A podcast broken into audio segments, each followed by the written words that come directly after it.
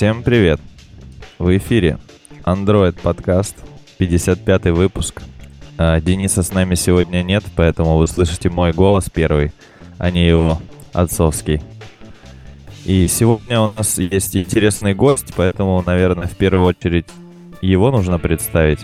Это Дмитрий Уйко. Расскажи, Дима, как ты вообще попал к нам на подкаст сегодня? Да, ребята, всем привет. Спасибо большое за приглашение. Ну, в общем, дело было так. Сидел я дома, так сказать, делал свой мастерский проект. Тут Саша Блинов написал в чат э, о чистой архитектуре. Ребята, в подкаст требуется пару человек. Ну, как раз я зашел, я этой ссылки еще, как бы, так сказать, у меня не было. Вступил пару в группу. человек на подработку.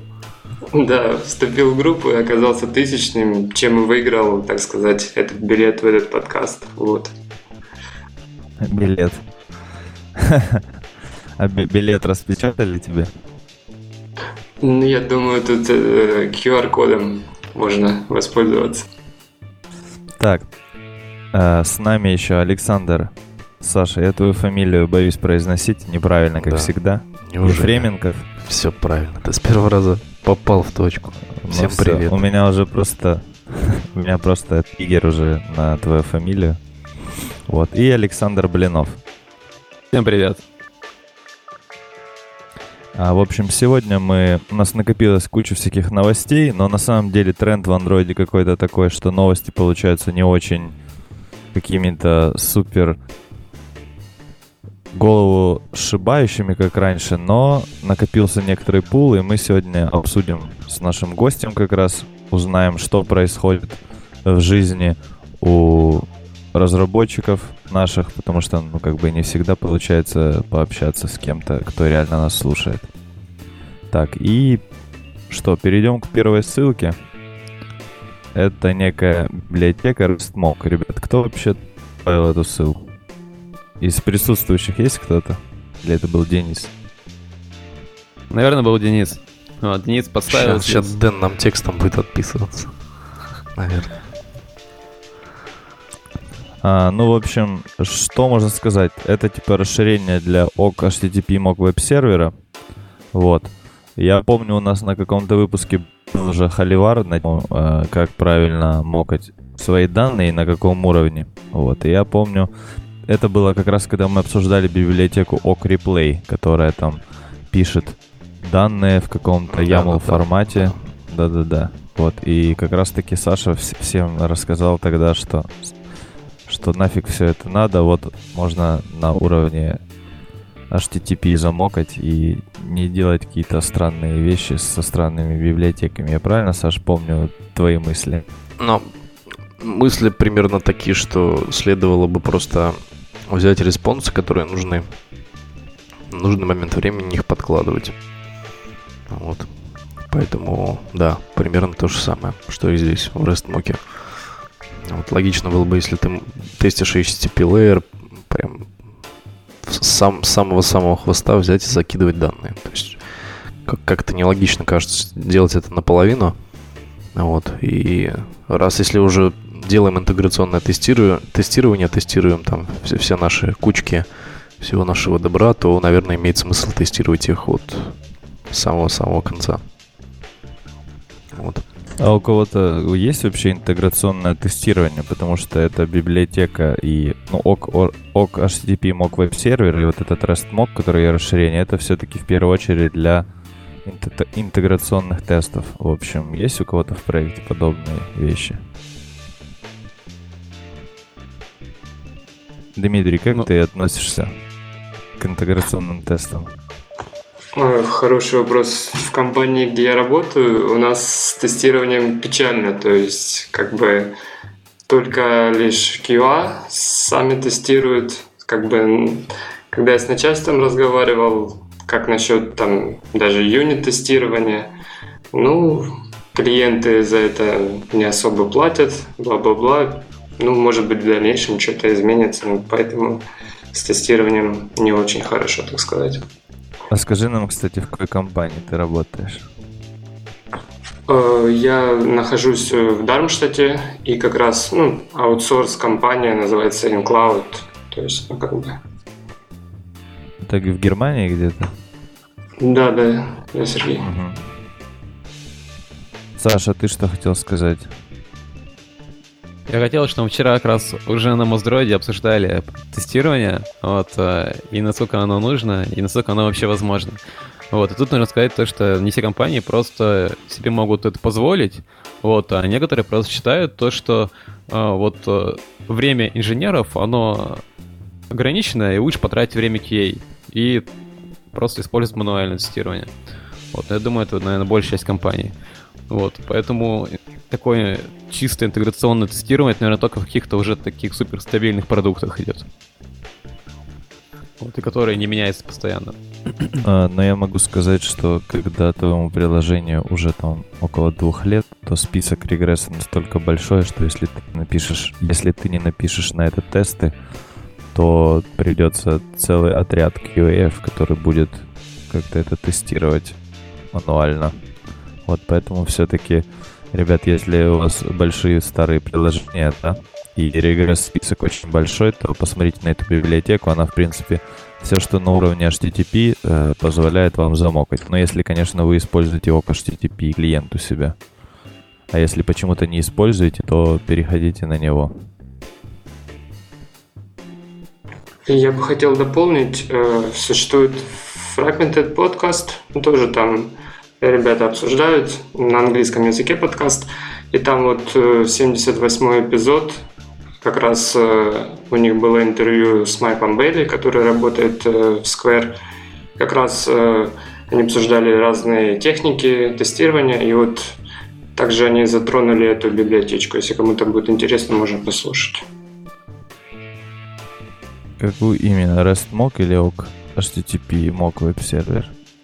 Они там обсуждали и mock HTTP веб-сервер, и там от Retrofit а что-то, ну, в общем, и то, и то, и то так. Хорошо. Ну, погнали дальше. Вторая ссылка — это для тех, кто не знал. Ну, есть и в Excel возможность, да, указывать к вьюхам всякие tools и всякие разные атрибуты применять, чтобы на уровне превью ты мог проверить свой дизайн, не запуская его на телефоне. Так вот, и я эту штуку использую довольно давно и довольно плотно. Вот, но вч- вчера вот в этой ссылочке я увидел, что оказывается там есть э, библиотека каких-то стандартных картинок, чтобы можно было прям из этой стандартной библиотеки в Image SRC тоже вставлять какие-то, короче, картинки. Библиотека стандартных картинок. Что это такое? А, ну, получается, ты пишешь tools, там что-то example, Ну, точка, да. имя файла, да. Ну, есть А, то есть куда-то как на какой-то путь, которого не существует в проекте? А, да, этот путь, видимо, существует в плагине Android Studio, вот, и поэтому теперь мы можем прямо еще... Ну, это ты про статью проще. дизайнинга Википедии оффлайн, да? Имеешь в виду? Не- Не-не-не, это вот статья про стайлинг Android, промокнутые данные А, через Tools. тю. Про картинки, прям картинки. Картинки, Да-да-да, картинки. там... Да, он там рассказывает сначала, что вот у меня есть Recycler View, я могу как бы кастомный свой айтем layout под, под- подкрутить, чтобы у меня в превью отображались мои айтемы. А внутри айтема я могу еще и кастомизировать все нужные мне вьюхи, типа на Image View поставить картинку, на текст текст. Ну и в общем, вот я и посмотрел в превью свой layout. Мгм. Ну, это на самом деле, мне кажется, довольно очевидная вещь, но если почему-то кто-то не знал, то если вы загуглите атрибут tools, да, то вы как бы увидите, сколько возможностей у вас есть для того, чтобы на уровне превью всякие штуки добавить, чтобы проверить, как у вас что отобразится. Мгм. Интересненько. А, Кстати, у нас это в одной из групп подкаста, там в маленьких, которые 2801, Саш, там неактуальный список. В отличие от Трелла. Ну да ладно. Угу. а там просто порядок немного поменялся. Там список актуальных. Хэшмэп, потому что, а не linked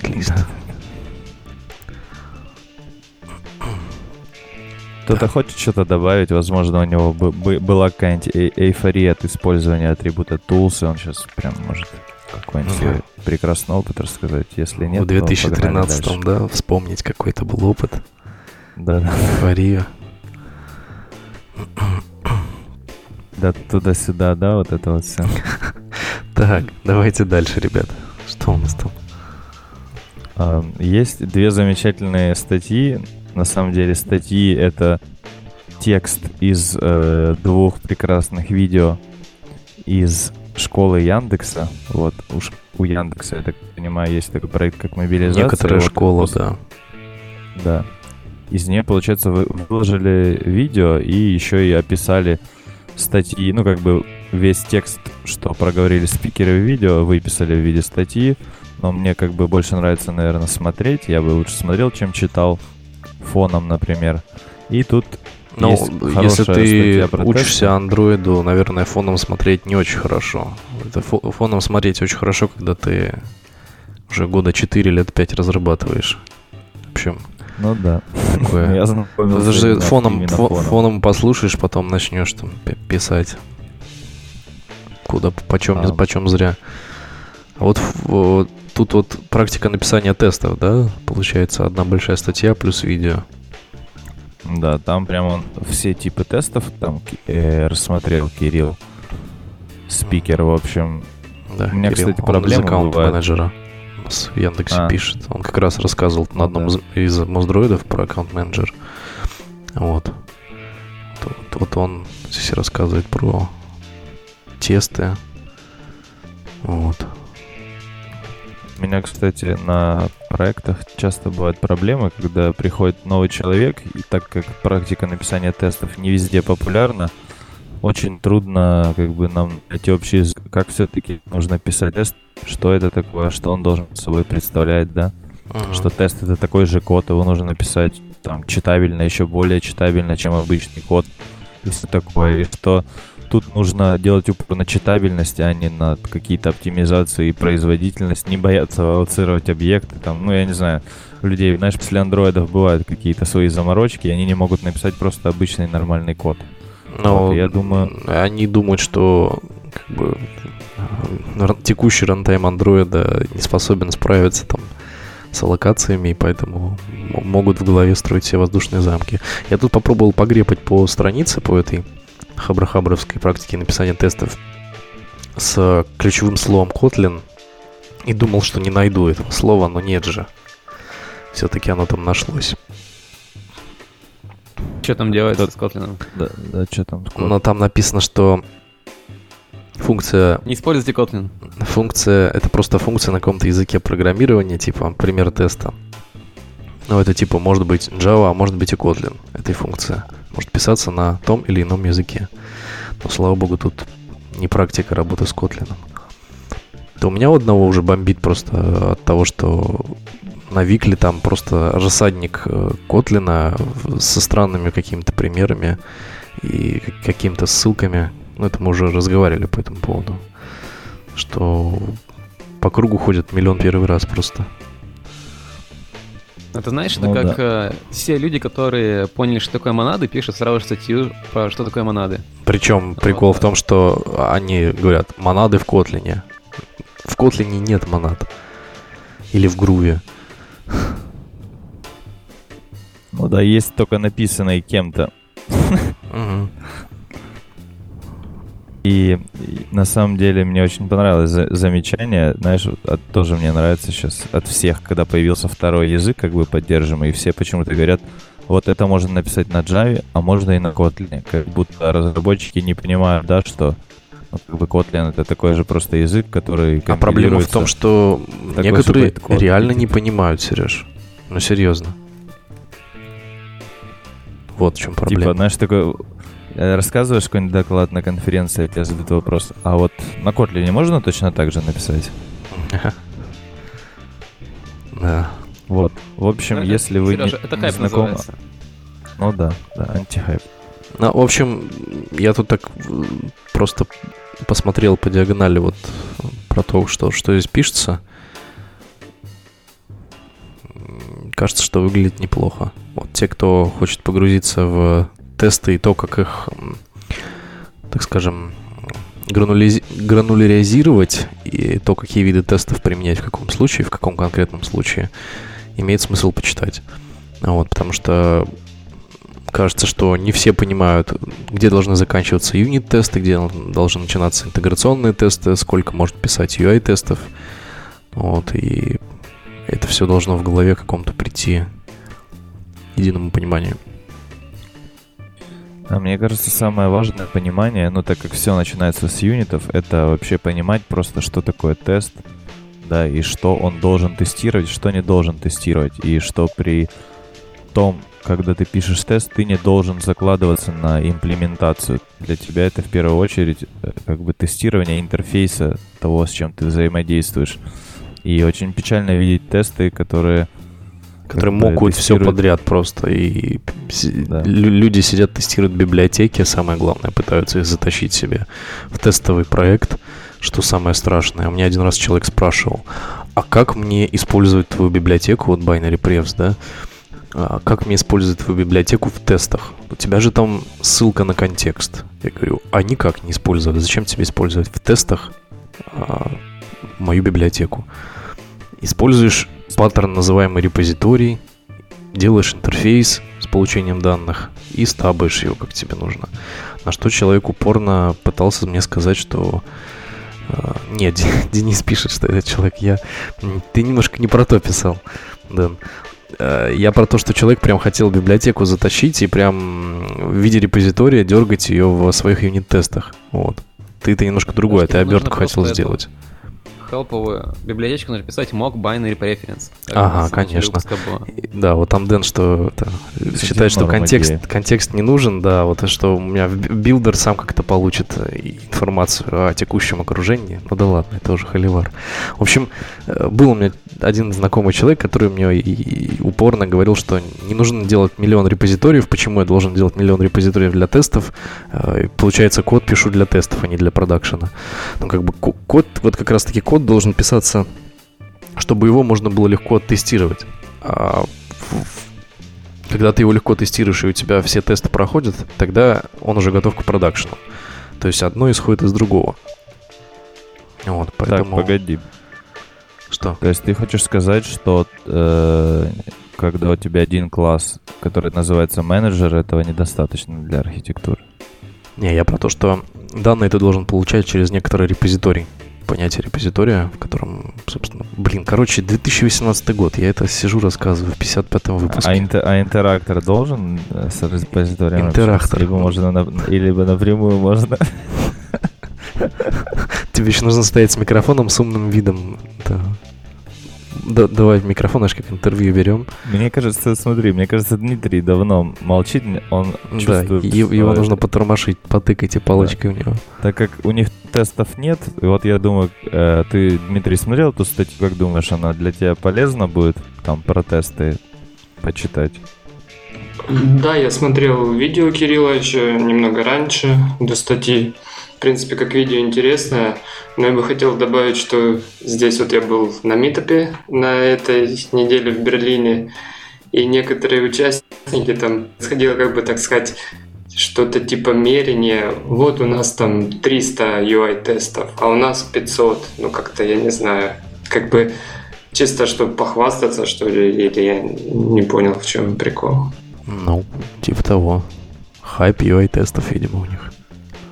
Наверное. Надо, надо говорить, у меня такой-то тест coverage, тогда это хоть как-то имеет смысл. А когда говоришь, что у меня 300 или 500 UI-тестов, кажется, что там просто они что-то ради того, чтобы они все были зелеными.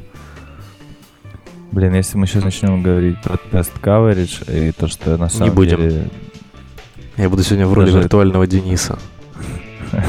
Просто тест coverage это, по сути, та цифра, которая тебе тоже ни о чем не говорит, она тебе просто о том говорит, что у тебя есть какие-то тесты, которые вроде бы написаны, но как бы качество этих тестов, то, что они проверяют, это да, знает Это понятно, но невозможно Бог. определить на 100%, насколько у тебя качественно написаны те или иные тесты. Просто я говорю о том, что, что метрика типа, а у меня протестировано э, n процентное количество кода несколько более точно, нежели чем сказать, у меня 500 юнит-тестов или UI-тестов.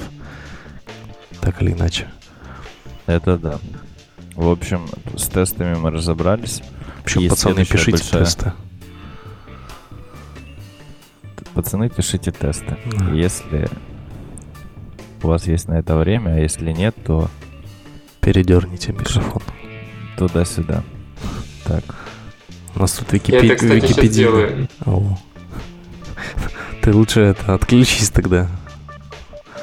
В общем, вторая статья у нас это тоже от ребят из Яндекса, в общем, с того же курса, только лекция побольше о том, как в текущем мире выбрать себе библиотеку для того или иного применения, там какой-то там, как выбрать себе GSON сериализатор, как типа сходить в сеть и вот это вот все. Но мне кажется, тоже ответы на это довольно очевидны для меня лично, что это там ок HTTP, а на уровне JSON, ну, у меня GSON меня устраивает всем.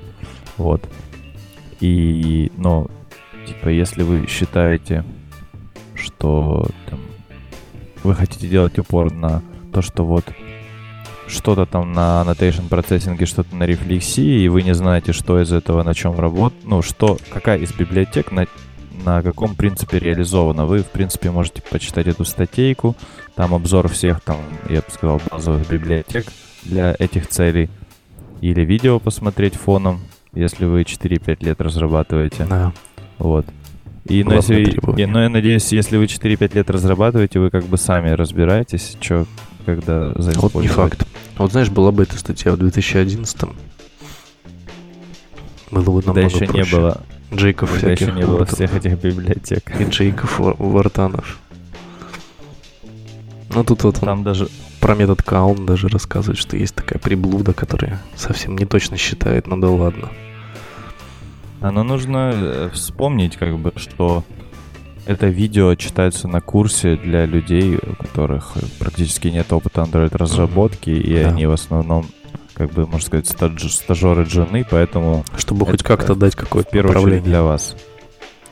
Это для стажеров, для джунов и для медлов и сеньоров, которые работают с джунами, которым вот нужно как-то эту информацию передать. Например, вот вы можете вот он воспользоваться. подходит к тебе и говорит, я не согласен. А ты ему берешь эту статью, кидаешь, и он на три, Да-да-да. на три часа замирает и ведет И себя. подключает, и подключает все четыре библиотеки сразу и говорит, вот я, Я хочу вот чё эту сделал. модель. Да, я говорит, эту модель чувствую, надо вот так сериализовывать, а Да. вот эту модель чувствую GSON, тут без GSON никуда. Ну, кстати, я говорю еще раз, вот смех смехом, а это вот статейку был 2011, да? Но есть и некоторый плюс того, что ты сам пытаешься понять без всяких статей то, что применять, потому что, типа, ну, ты вот читаешь статьи, да, бесконечно, там что-то на твое мнение воздействует постоянно, и у тебя как-то своего собственного опытного, какого-то экспертного решения на основе опыта практически нету, что тоже не совсем хорошо. Вот, поэтому я считаю, что должен быть баланс между чтением статейек и пониманием того, что происходит. Одними статейками ты не будешь никогда а, крутым senior Android девелопером. Еще, кстати, вспомнил, что в, этом, э, в этой статье сравнивается DI фреймворк, и вот, как всегда, моя любимая тема, что там типа to speak, он такой классный, и там нет рефлексии. И там тоже в этой статье написано, что типа без рефлексии плюс. Вот. Но там, наверное, так написано, потому что автор библиотеки у себя на гитхабе почему-то так пишет, что у него там нет рефлексии. А ну да, деле тоже вот это вот э, описание автора библиотеки, который тоже думает, что у него все хорошо, но забыл, что у него не все совсем хорошо. И еще мне не нравится то, что у Даггера написано, что минус это сложный. Ну, типа, я не знаю, в общем. Нет, ну если, Если для кого-то Даггер сложный. если кто-то сидел, писал на спринговом автовайреде, то, то возможно. Там, где все, само через э, через ASM все генерится. XML. Не, не XML. Не-не-не-не-не. Не, ты, блин, живешь в 2005 своим спринговым XML. Там уже давно появились аннотации, ты чего? Вот, поэтому... Да не, я это знаю, но типа я имел честь работать с проектом, в котором есть XML. Ну, Для DI. Это нормально, нормально. И не только для DI, XML есть еще и, например, то есть, те же самых этих и хайбернейтах, то есть, если говорить уже про более низкоуровневые решения. Так что нормально. То есть не обойтись нынче без XML. Вот. Там у меня тоже было Hi- Hibernate с XML, тоже было, они вместе были. Мгм. Вот. Ну что дальше? А то это Hibernate XML, не про то совсем. Дальше статейка от, как ни странно, Википедии о том, как они улучшали user experience для работы в оффлайн режиме. Саня Блинов, что Отсюда- скажешь? Хорошая статья. Саня Передергивает. туда-сюда, там, да, микрофон что-то не- передергивается. А. Дмитрий, у тебя, кстати, в приложении поддерживается оффлайн режим? Э, Нет, ну вот, которые мы именно по гелю работаем, там, в принципе, у нас только онлайн, вот. А сейчас, которая маленькая делаем, фикс прайс, там, в принципе, да, но там небольшой, так сказать, просто человек бронирует время, нет интернета, будет синхронизировано позже, то есть, как бы, не так, как Википедия в этом. А, вот ты говоришь, будет синхронизировано позже. А проблема там а, коллизии как решается, если оба пытаются синхронизироваться одновременно на одну и ту же бронь? Есть такая проблема? Ну, там, получается, человек как под своим ID делает букинг. В принципе, там не должно такого быть. Ну, понятно, что под своим ID. А можно ли один лот э, забукать э, нескольким человекам? То есть, е- то есть один лот доступен для нескольких человек, в принципе. Э, Да, да, Саш, то есть там в этом проблемы нет. М, Слушайте, была очень клевая статья вот про то, как дишеньки синхронизировать. Вот ее кто-то типа Evernote или Trello что ли писали. Вот, я потом ее скину в чатик. Я не передергивал, у меня тут просто шумно было, я решил не включать звук, чтобы... Я решил в тишине передернуть. Не, у меня жена уходила гулять, вот, поэтому на громко собиралась. Ну И ладно, ругала ладно. наш подкаст. Что ты думаешь? а. Да, что ты думаешь о Да. статье, Саш? Я думаю, что Википедия вообще молодцы. На самом деле, приложения, которые отзывчивые к юзеру, они прямо ну, вот, бомба. Ну, серьезно. Ну, то есть, мы когда разрабатываем, обычно сидим у себя в офисе с э, крутым Wi-Fi и просто, ну, С деревянными столами и макбуками, да? Да-да-да, вот вся фигня. А где-то люди сидят э, там в деревне, вот, и у них тоже столы деревянные, вот, э, но 3G там и не пахнет, вот, и пацаны страдают. И это на самом деле очень... другим. Да. И, собственно, они такие нажимают, и у них там какой-нибудь там белый экран. Ну вот. Или приложение становится без интернета вообще никудышным. Вот, собственно, когда э, делаются такие соответственные манипуляции, чтобы приложение выглядело круто в оффлайн моде, вот, э, плюс работало офигенно при э, интернете нестабильном, то это прям прям огонь. Вот, э, Так. как раз недавно рассказывал Саша Смирнов то, что они делали специально с Raspberry Pi, раздавали Wi-Fi, вот, в котором теряется 70% пакетов. Вот, э, мне кажется, это прям неплохое решение, чтобы тестировать ваше приложение, как оно будет работать э, в агрессивной среде. Да, кстати, вот по, по поводу, да, Википедии. Делает его, насколько я понимаю, Дмитрий Бранд, чувак такой, кажется, русский, не русский, в общем, в Питтсбурге живет.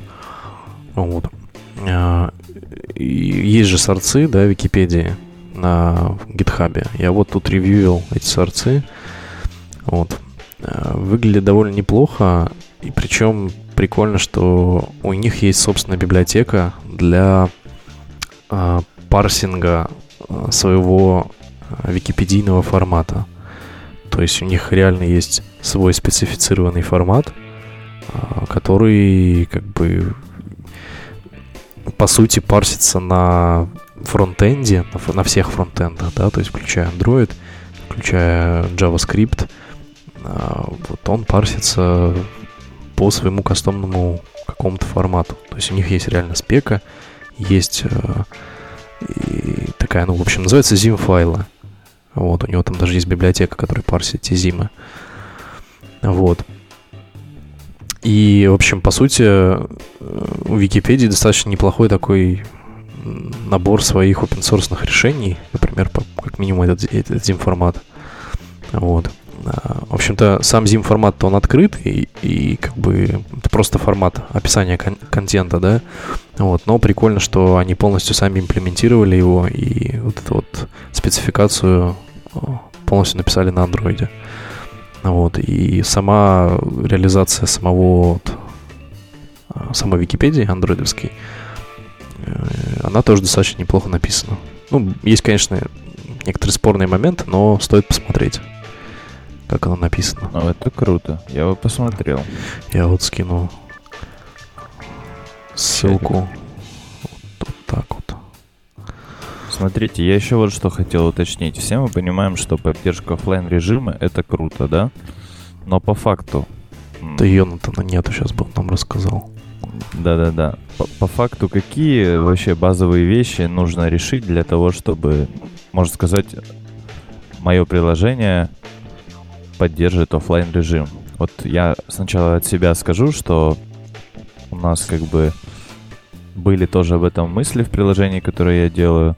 Вот, и мы пока пришли к тому, что у нас есть такие базовые вещи, такая добавляется небольшая иконочка, которая помогает пользователю понять вообще, что сейчас происходит. Синхронизация, либо у тебя нет интернета, и ты понимаешь, что ты это сделал, но у тебя это локально, или у тебя уже все синхронизировалось. И вот мне кажется, что этого, в принципе, достаточно. Главное, чтобы пользователь понимал, ну, в каком состоянии сейчас находится то, что он редактировал или добавил. Вот какие еще практики для офлайн режима, возможно, вы когда-то использовали. Можно не обязательно касательно пользователя, можно о том, как вообще данные на низком уровне синхронизировать. А вот я решал проблему синхронизации именно данной коллизии, да, то есть, допустим, мы делаем какой-то ордеринг чего-то, да, какого-то ресурса, который доступен там множеству клиентов. И нам нужно понять, как кто из конкретного клиента в офлайне заордерил ресурс раньше.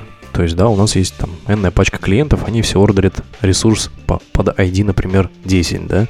И вот этот ID 10, как бы в момент, когда юзеры выходят э, онлайн, нужно понять, да, то есть, возможно, кто-то заордерил раньше, но в сеть именно в онлайн, он вышел позже всех. И вот возникает проблема, когда мы а, должны заордерить тот, тот, тот или иной, а, ту или иную позицию а, вот, в правильном порядке. Надеюсь, я правильно выразился, все поняли. Ну, я вроде понял. Вот, да, так. то есть проблема вот, гонок именно на уровне вот, сетевом. Вот, соответственно, такая одна из самых насущных проблем, если есть общий ресурс. И как ты это решал? Какие есть стратегии решения такой ну, проблемы? А, в первую очередь ордеринг а, обрубать, конечно. Вот, потому что есть не нулевая вероятность, что ордерить, ордерить начнут а, множество клиентов, допустим, если эта позиция достаточно актуальна и достаточно выгодна для там, большой группы аудитории. Вот. Но также есть и практика применения следующего подхода. То есть у нас есть какая-то какая-то, какая-то позиция а, шар, расшаренная между доступная между всеми юзерами. А, и мы делаем некоторую преобработку раз в день, понимая, а, кто именно может получить данный лот, вот данную позицию. То есть от, отложенное, по сути, выполнение ожидания в течение суток.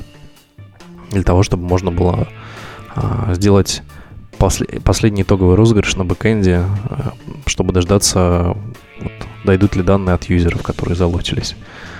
Типа, ну, логично, что в течение суток интернет хоть как-то да появится. Вот, поэтому, если в течение суток, э, соответственно, у нас интернета не появилось, мы на клиенте знаем, что до конца дня мы можем это, этот ордеринг просто уничтожить и уведомить юзера о том, что он не подключился к сети, вот, и розыгрыш не произойдет. Вот, соответственно, либо интервальный розыгрыш, да, делать какой-то. То есть у нас каждые три часа там происходит интервальный розыгрыш. Вот, соответственно, говорит, что если в течение трех часов вы не получите доступ к интернету, то есть, соответственно, ваш разыгранный лот, который вы хотите заордерить, а, он уничтожится у вас из офлайновых запросов. Блин, на самом деле распределенные системы это такая тема, про нее можно часами говорить. Да. Вот я еще В хотел... геймдеме примерно то же самое. Вот это уже другая история. Я вот хотел уточнить. Получается, вы как бы решили проблему тем, что отложили вынесение результата, чтобы дать человеку, который сделал это раньше, выйти в интернет. Группе человек. То есть группа человек, человек. до какого-то э, конечного срока, например, там э, с полуночи до трех часов ночи, допустим, да, это они заордерились в офлайне. Мы с бэкэндом, как бы, мы на бэкэнде, у нас есть некоторый такой э, триггер, да, то есть э, мы сидим и ждем до трех часов ночи, а потом выносим итоговый результат, кто раньше всего заордерился. Вот, соответственно, имея вот такой вот интервальный подход с крон задачами на бэкэнде, мы с клиента получаем информацию о том, когда он затриггерился, вот, э, когда он, точнее, заордерился, и триггерим это в определенное время суток, говорим, что вот или да, или нет. Вот, соответственно, сразу не говоря то, что он может этот лот приобрести, о том, что сейчас вы должны сходить в онлайн, чтобы подтвердить, соответственно, ваш, а, ну, соответственно, ваш лот. То есть он не гарантирован, ваша покупка. Тут нужно отметить то, что главное, чтобы пользователь понимал, что происходит. Ну, то есть, вот как Саша говорил, то, что у него есть какой-то контракт, то, что он должен в течение трех часов сходить в интернет, иначе ничего не получится. Да, для каждой есть, группы ордеров, естественно, понимал, разный контракт, вот. Но да, то есть игры, он да. понимает, какой интервал. То есть э, офлайн режим как раз тем коварен, то, что пользователь может не понимать, что происходит. Собственно, да. Правила игры должны понимать все. Um, я еще хотел набросить немного. Получается, я решал немного другие задачи, но они еще не решены, потому что мы еще не доработали, можно сказать, бэк. Но есть такое понятие, как векторные часы в распределенных системах. Угу. Но если, если говорить проще, то получается, может быть так, что у тебя есть два фронта, например, мобилка и там, ну, две мобилки там, допустим, твои, у тебя почему-то два клиента, ну или какой-нибудь фронт и ты или, или другая да реплика. Суть. iOS Android. Да. Да, то есть у тебя есть по факту версия твоих данных, и ты в момент, когда хочешь их модифицировать, ты как бы инкрементируешь каким-то образом эту версию. Ну и все это делают. Вот, и потом, когда ты приходишь э, на сервер, ты видишь, ну, как бы сервер получает твою версию, видит, что у него за это время версия, допустим, инкрементировалась, вот, и там уже как бы в зависимости от того, как ты можешь написать, что сделать в таком случае, да, но в распределенных системах очень трудно делать упор консистентности, ну там типа вот как всегда ты делаешь выбор, либо ты пытаешься все в консистентном виде сохранять, но тогда тратишь очень много ресурсов, и это практически все равно трудно. Ну, либо эвенчуальная консистенция. Ну да. Получается, ты можешь либо сделать хитрый мерж, это на самом деле, наверное, самая главная задача в распределенных системах, это как помержить э, две версии, которые одинаковые, как бы, да, но ты понимаешь, что люди параллельно изменили какие-то конкретные поля, и ты не хочешь, чтобы просто это перезатерло друг друга, либо что-то дропнулось, и ты пытаешься умно как-то понять, что у тебя изменилось, да, и мержишь это. Ну, либо ты, грубо говоря, просто понимаешь, что тут версия больше, ты это дропаешь, уже говоришь, ну все, чувак там опоздал. Вот, но... Ну, в общем, есть много стратегий решения, то есть никакая из них не лишена проблем. Это все не серебряная пуля, это конкретный use case, конкретное бизнес-требование, его нужно решать конкретной стратегией, поэтому давайте двинемся дальше. Да, собственно, давайте я тут еще скажу то, что это все не решается, потому что есть э, кап-теорема. Собственно, вы можете про нее прочитать. Прикольная ну, штука. Кап-теорема... Кап-теорема... Электронные часы но задачи бизнеса надо решать каким-то образом. Даже хоть на какой-то процент. Так, дальше у нас есть супер статья. Ну, я не знаю, может не супер статья, но в общем есть интересная статья про iOS. Вот. И вот Дмитрий у нас давно что-то молчит там у себя. Расскажи нам, Дмитрий, есть ли у тебя какое-либо шифрование в приложении, как вообще ты тесно общаешься с чем-то для шифрования? Эту статью хорошо было бы обсудить, когда Йонатан приходил, да, вы общались на тему security. Ага. Всего это такой достаточно холиварный получился выпуск. Вот. Да выпуск-то А. не холиварный, переписка холиварная. Да, по поводу шифрования, я в этой теме, честно, не сильно, поэтому мне трудно что-то сказать. Но у вас нет никаких секьюрных данных, там типа и все такое. Или что-то есть? А, Насколько я знаю, там будет э, у нас э, какой-то уникодинг, ну, что-то проводиться, ну, то есть не на таком серьезном что-то уровне, то есть А, ну, короче, Поставил про Диму в неудобное положение. Ты сейчас скажешь, на шифрование Да, нет, а да. секьюрные данные есть. Да, пацаны, приходите меня ломать да. полностью. А, ну, в общем, на самом деле, что про, про базу говорить? Про базу говорить нечего. Если вы не знаете, что такое AES, шифрование, то читайте статью, читайте Википедию.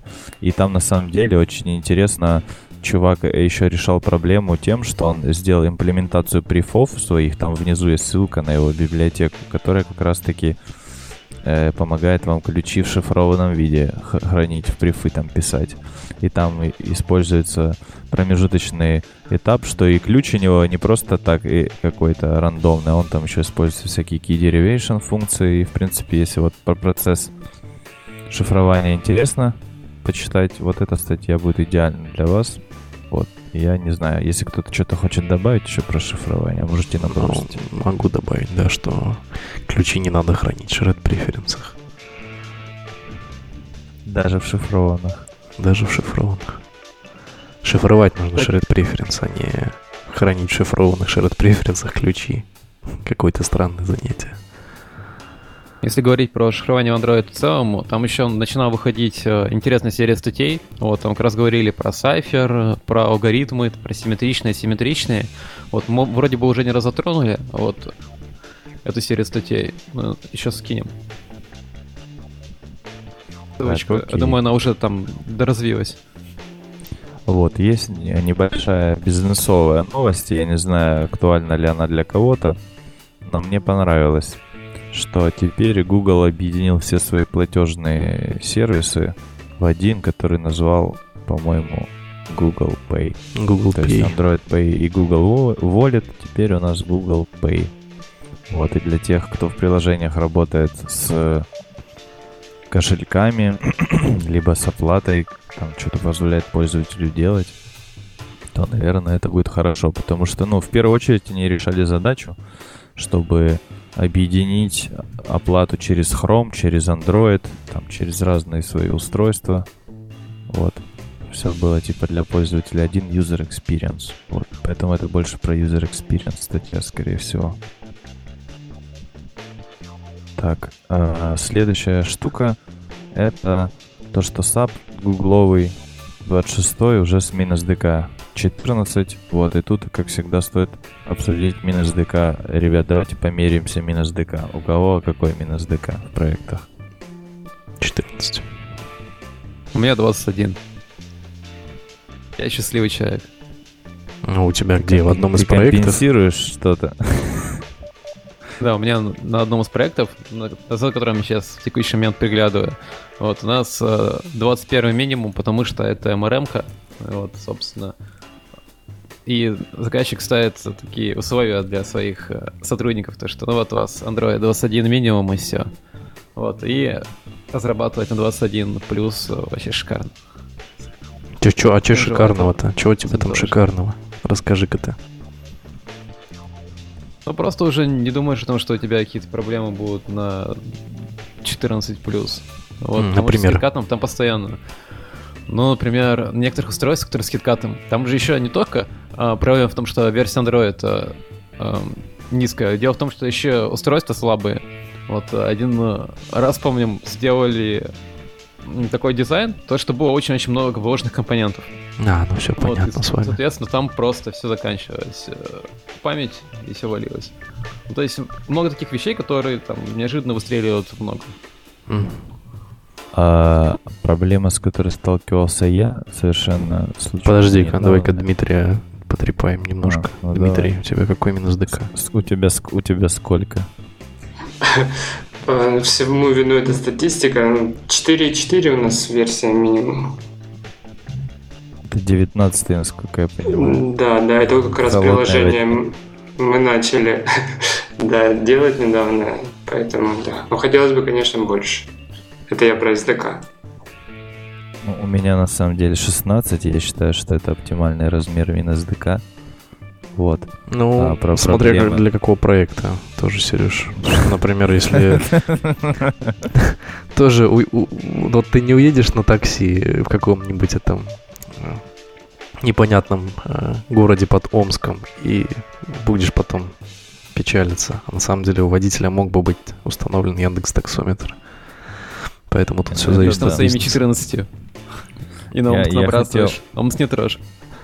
Я, я хотел сказать, что все-таки про проблемы до 21 вот. Недавно завели тикет, что на устройстве старом очень долго загружается splash screen, а это потому, что multide... из-за multidex а очень долго на старых версиях в первый раз грузится этот DEX. А ну, как это так у тебя грузится DEX во время сплэша? Расскажи-ка ты мне. Ты сам подхвачивал библиотеку мультидекса, чтобы он грузился позже? Да не-не а, как бы Android, когда, можно сказать, ты установил приложение, запускаешь его, и тебе, у тебя не один DeX, а несколько. Вот. я знаю, я и... говорю о том, что, что у тебя сплэш-скрин-то всяко позже отображается после того, когда DeX загрузится. DeX загружается от Touchbase контекст в application е. Как у тебя splash успевает открыться в этот момент? Ну, splash в том-то и дело, что не успевает открыться. Черный экран успевает. О, черный экран. А ты говоришь на splash е долго.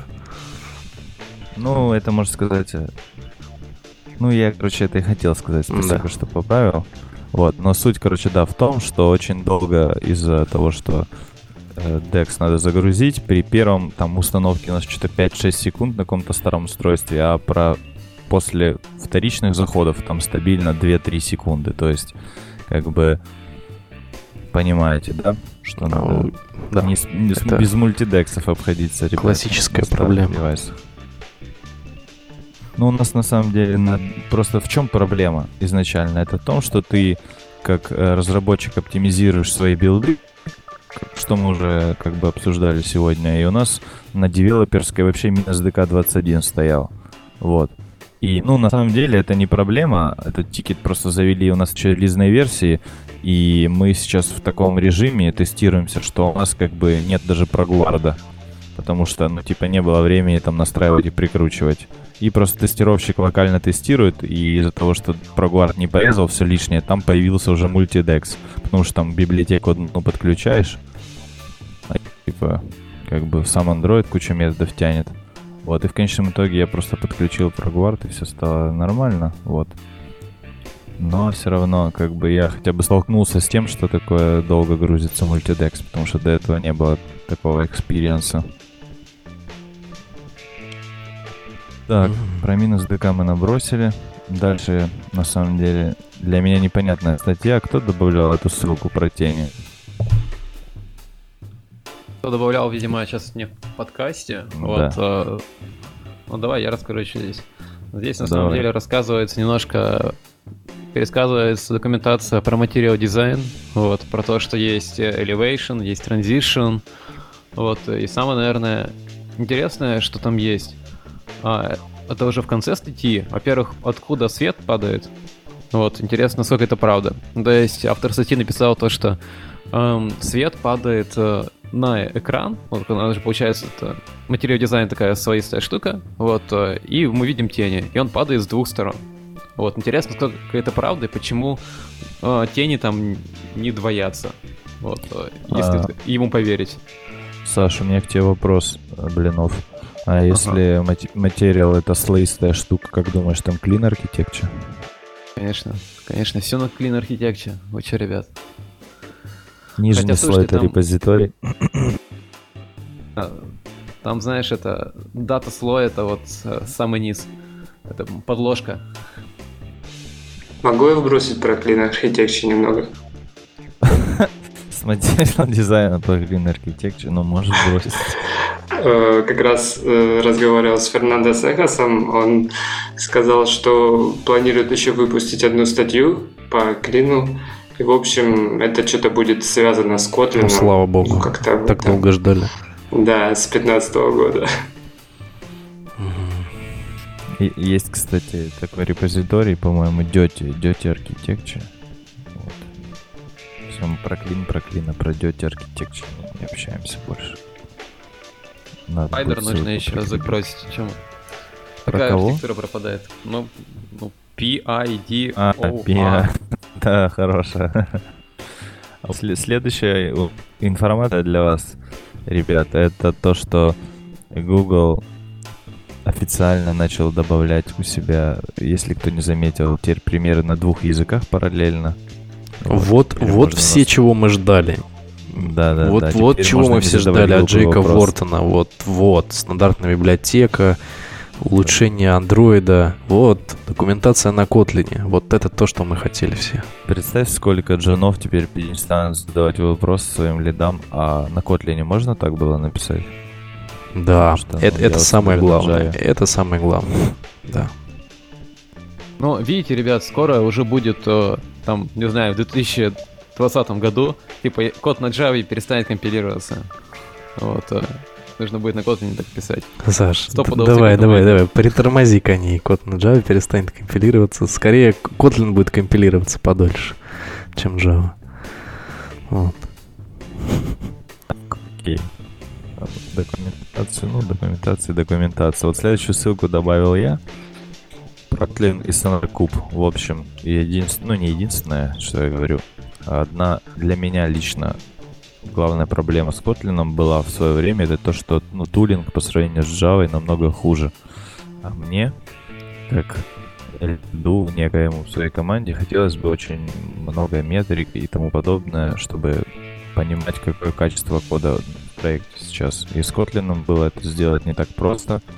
Вот, но в итоге чувак написал один детект, липку, такой статический анализатор. Да, у нас вот, оно и тоже к есть. детекту, Да, к детекту прикрутил.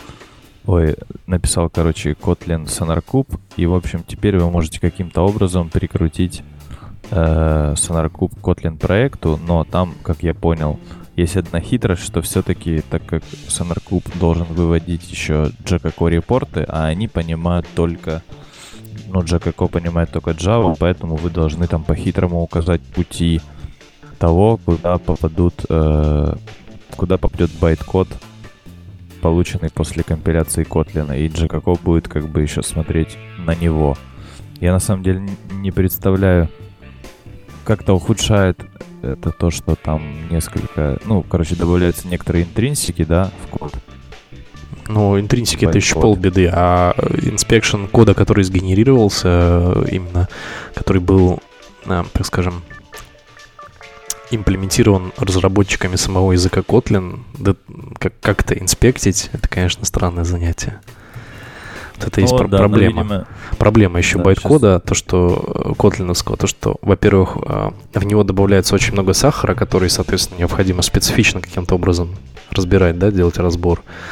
Э, Именно на уровне синтаксического дерева понимать некоторые особенности конкретного языка, понимать, что там где-то расставлены как- какие-то э, участки, в частности, интринсики, которые не должны никак играть в очередном там, каком-то инспекте. Это первое. Второе, э, котлиновская рефлексия. Это мозги, мозги просто наизнанку выворачиваются. И как, как писать на такую рефлексию? Хоть какой-то... Какие-то инспекшены, ничего, ничего совершенно непонятно. Вот, давай соответственно. э, один пример, что тебе не нравится в котлиновской рефлексии, чтобы все были с тобой на одной волне. Ладно, Можно декомпилировать класс, посмотреть, куда пихается метаинфа о классе текущем. А, ну это да. Протобаф в аннотации. Ну, спасибо. А, Да, теперь у нас есть какой-то тулинг для Kotlin. Если кто не знал, то посмотрите в эту сторону. И еще от тебя добавлю, что появилась в новой студии возможность прямо в форматировании кода выбрать себе формат официальный, который там появился где-то в документации. Ты типа прямо из студии говоришь, я хочу, чтобы меня код форматировался set from и там Android documentation, и у тебя как бы все выставляется, все форматировано выставляется, как там завещали. Как завещал вот, Джейк Вортон, да? Да, два пробела. У нас, на самом деле кастомная настройка всего этого, но если как бы вы хотите, ну, вам нравится то, и вы не хотите руками настраивать в студии формат и шарить потом XML-ку с этим форматом по проекту, вы можете его заиспользовать андроидовский, например. Ну да, там с версии 1.2.20, по-моему, это доступно. Угу. А кто, у кого, кстати, проекты на Kotlin? У Саши, понятно, нет. А, а, у тебя нет, у тебя же тоже Kotlin есть. У Саши, у Саши, понятно, у Саши да. рабочий проект на Kotlin на 25%. Поэтому я же неспроста говорю, что мы детект добавили. Ты ну, вот да, 5 минут да, назад, да, да, да, детект, а теперь спрашиваешь. Да, да, да да. Да я просто забыл, ну просто ты у меня не ассоциируешься с Котлином просто. Ну, я ты тоже ассоциируешься с не Котлином. Даже экстеншн функции никогда не обсуждал со мной, как я тебе могу про Котлин. Действительно. И, Дмитрий, а у тебя есть Kotlin в проекте? Мы закончили один проект на Kotlin. Сейчас, сейчас я страдаю с Ionic проектом, поэтому давайте не будем об этом. Но вот тебе как э, разработчику Kotlin нравится? Да, все отлично. Все отзывы, которые я слушаю, все, все довольны. Ну, только, да, почему-то этот хайп прошел только когда Google объявил, но не раньше. Um, окей, ну, Саша Блинов, мы, мы все его знаем, что он один из первых в ряды Котлина вошел. Поэтому... ARC 1, ARC 2. Да, поэтому он слишком предвзят, поэтому мы не будем говорить с ним про Котлин. Так. А, но следующее... пацаны, да. Котлин в хату. А, следующая ссылочка — это произошло невероятное слияние двух библиотек на Котлине, за которыми я следил. Ну, слава богу, не... вот теперь заживем. Да. Да-да-да. Ну, их должны знать кто упарывается по функциональному программированию, либо по теории категорий. Вот, или если тот, кто хочет узнать о том, что такое теория категорий, а Scala и проект Cats он не осилил, например. Вот. Поэтому вы, вы можете посмотреть, такая штука появилась, Arrow, да, это слияние категорий и функционали, и типа там есть примерчики документация. Я не знаю, насколько вам это нужно в Android проектах, но для общего развития да, ребят, в математических типах. Не затаскивайте это в рабочий проект, пожалуйста. Да. Так или но... совсем скучно. Да, Хочется ну, проект, нового. мне кажется, можно... За, за... Совсем скучно, и вы собрались уходить с вашего текущего места работы, и вы пишете код один. Да, самое то. Нет. И никто не знает, кто, кто деле... такой писал код. На самом деле, очень часто бывают полезны всякие алгебраические типы, но ради двух-трех типов тащить вот эти библиотеки я бы не стал. Поэтому у нас в проекте есть свои, как бы, некоторые Сереж, типы, они да? полезны, когда тебе приходится применять сложные архитектурные... О, архитектур... Э, сложные алгоритмические решения, а в большинстве проектов это котята смотреть. Ну, как бы... Они возьмут и затянут это добро. Обязательно. При любом удобном то есть вот а, типа шту, штука в том, что типа алгебраические всякие вещи, они нужны только в тот момент, когда у тебя появляется очень специфичная задача. Ведь, ведь так? Ну да. Ну. Когда у тебя, допустим, есть а, неопределенность некая в системе, и ты хочешь ее решить с помощью алгебраического типа, который, допустим, скроет тебе, что на самом деле у тебя там пришло с сервера, и ты такой, окей, Mm. Пишешь какую-то логику. Сакральное знание. Ну, в общем, ребят, а, я думаю, ну, для общего образования я прям советую. Для Android проекта не могу советовать, потому что сам в проекте своем не использую. Вот. Mm-hmm. А дальше JRebel наконец-то для Android Загнулись. умер, в принципе. Да. Да, вот тут вот писали, да, на неделе в чатике, что вот, там придумывали теории заговора по поводу JRebel, а все такое. Я просто немножко расскажу, да, как, что происходило. Там, в принципе, в статье большая часть описана, а, но еще немножко инсайтов, которые есть. В общем, типа, все двигалось хорошо, но единственная проблема, когда они, а, когда, в частности, Google выпустили второй апт, а, который никоим образом невозможно было как бы предоставить как э, какой-то API или там забанлить его как-то в Gradle, они использовали обычный бинарник, и к нему никак невозможно было нормально подлинковаться. А, у JRebel возникли некоторые проблемы.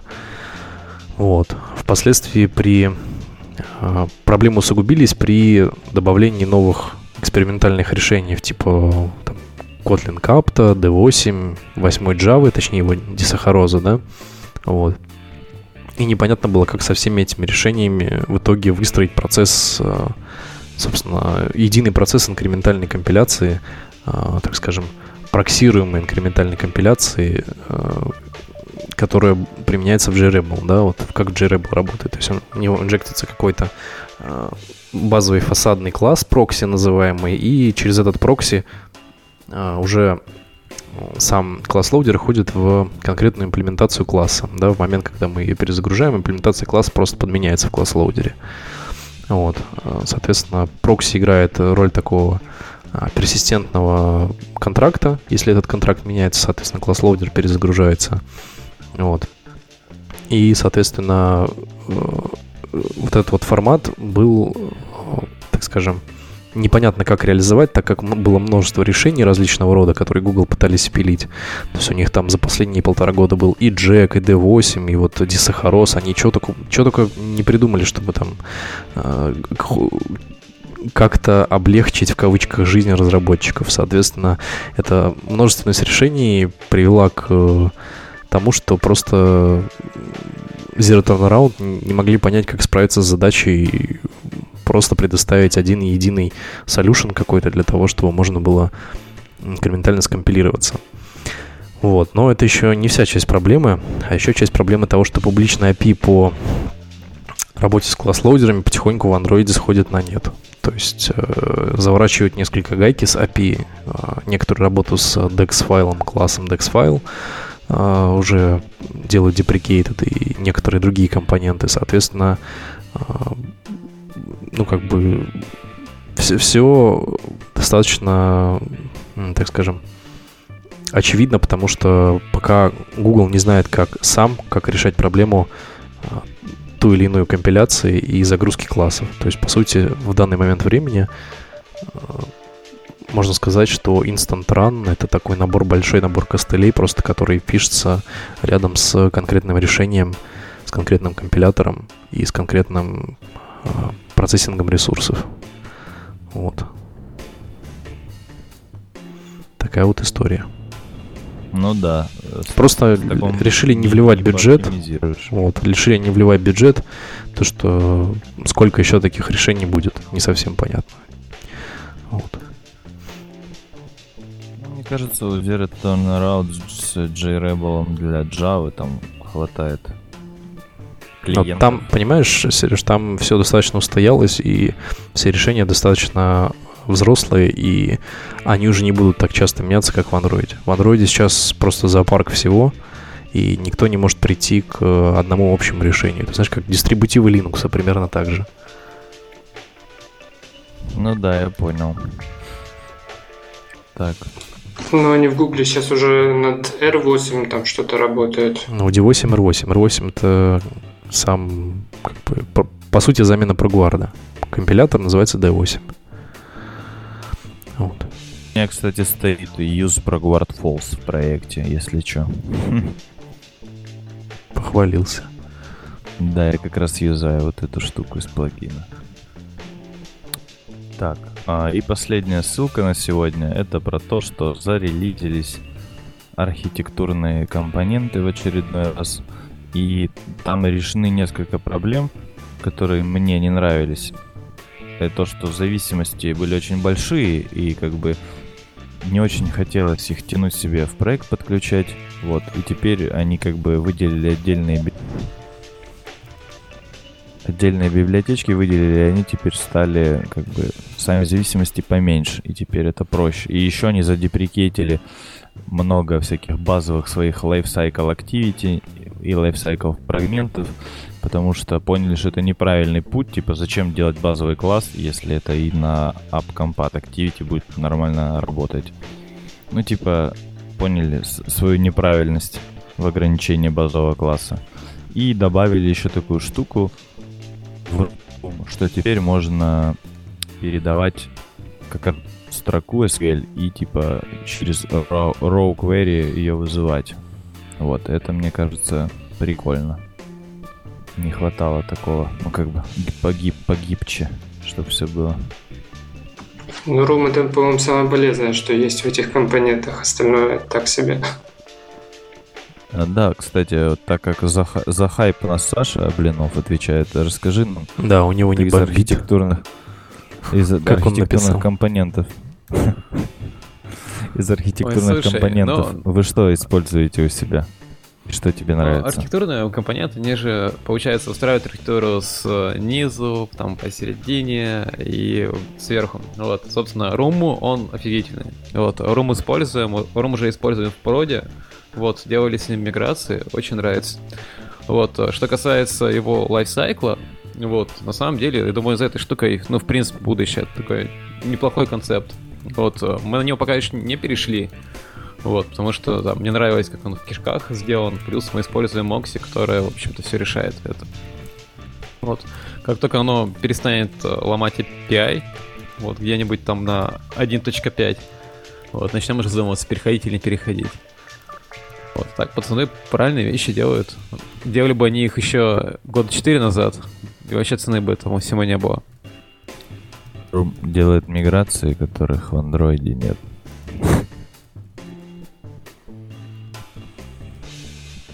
А вот такой вопрос.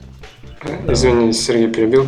Саша, а вот если бы, допустим, что бы ты посоветовал начинающим разработчикам, которые только вот начинают осваивать эти архитектурные компоненты, или же как бы более другие решения, вот тоже ваши Мокси, потом, или же управление лайфсайклом там через Dagger, ну, что-то такое.